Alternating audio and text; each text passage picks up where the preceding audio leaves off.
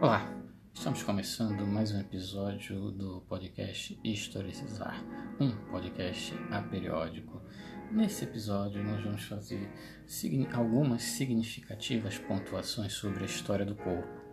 Vou começar pela leitura e localização através do corpo de variados contextos históricos, políticos e culturais reconhecer também o corpo como importante fronteira entre a relação do sujeito com o social, reconhecer o corpo não meramente como uma massa biológica sem significado ou representação. Reconhecemos o corpo como suporte de signos, símbolos da sociedade em variados processos históricos. O corpo é uma palavra polissêmica, uma realidade multifacetada. O corpo é um objeto histórico, como afirma Denise Bernuzzi no seu livro Políticas do Corpo. Ela diz na página 12: O corpo é ele próprio um processo, resultado provisório das convergências entre técnica e sociedade, sentimentos e objetos. Ele pertence menos à natureza do que à história. E o corpo, como objeto de saber, ele vai ser inventado a partir do século XX. Claro que ah, em fins do século XIX já existiam ah, algumas importantes pesquisas que abriram caminho, como por exemplo os estudos de Sigmund Freud, nos estudos sobre a histeria em 1895. Ah, segundo Freud, já fala do inconsciente, né? do inconsciente que fala através do corpo das histéricas, também investigado por ele. No século XX, ah, entre o século XX e XIX, né, serão impulsionadas importantes mudanças culturais e científicas, e também vão, vai ser possível observar ah, importantes mobilizações do sujeito.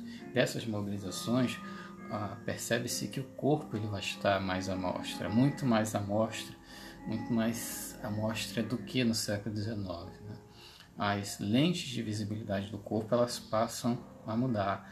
Outros padrões começam a se estabelecer, outros padrões de beleza, por exemplo, e outras formas de visibilidade e de valorização, como por exemplo através do cinema e da, e da fotografia.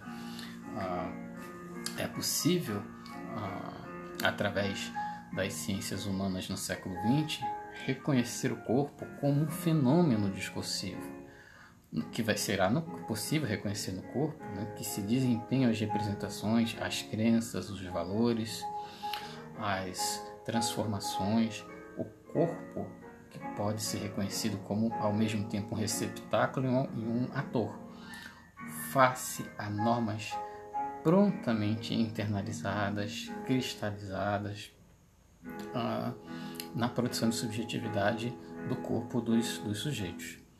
E, na verdade, que não há história do corpo que não seja uma arqueologia de discursos e uma genealogia de olhares, como diz o historiador Jean-Jacques Courtinet. Percebe-se ah, ao longo dos processos históricos a existência de um caráter provisório dos regimes de visibilidade que definem a verdade sobre o corpo, sobre a saúde e sobre a doença em cada época, em variados processos, processos históricos.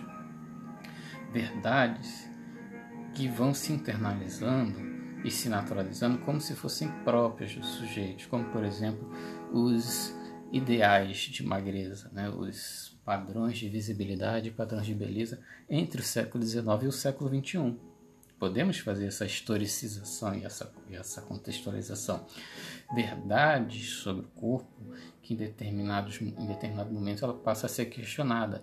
Um exemplo dado aqui no, no livro Decifrando um Corpo, do Jean-Jacques Courtinet. Ele vai citar na página 15 no, o, os fenômenos culturais entre os anos 60 e 70. Ele vai dizer as razões da repentina irrupção do corpo nas ciências do homem devem ser buscadas, portanto, a Iuris, nas transformações políticas e nas mutações sociais dos anos 60 e 70.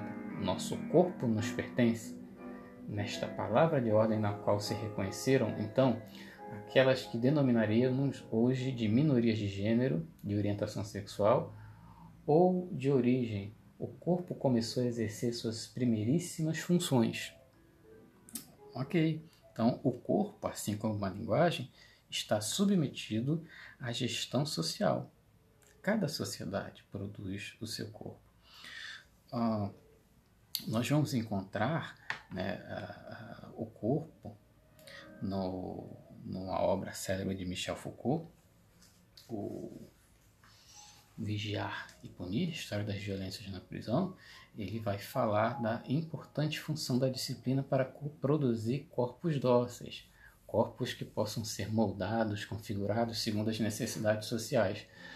Uh, os corpos produzidos de estudantes, de soldados, de policiais, de trabalhadores, corpos disciplinados que são exercitados e submissos. Né? A disciplina aumenta a força dos corpos orientada para a produção.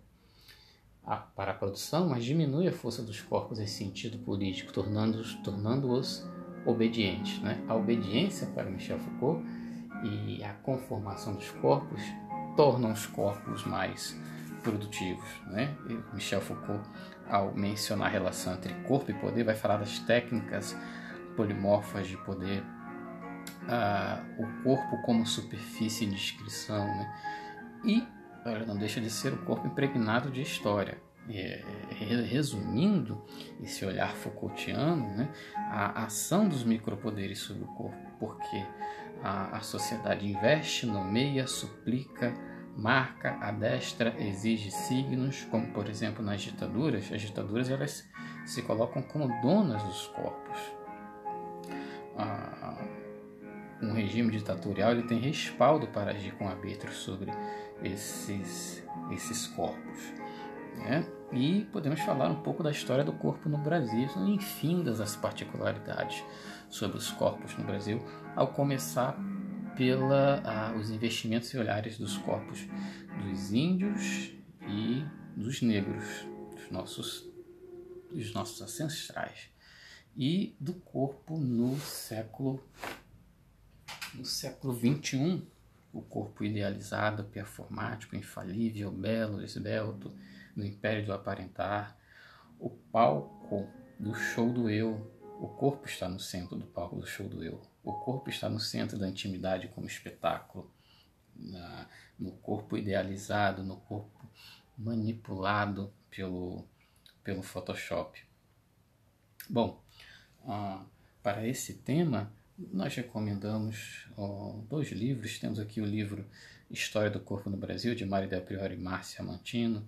Também tem a coleção de três volumes de História do Corpo, coordenada pelos franceses Alain Corbin, J.J. Courtinet Jorge Vigarel, né? e o legado Foucaultiano está repleto de menções sobre a relação entre corpo e poder.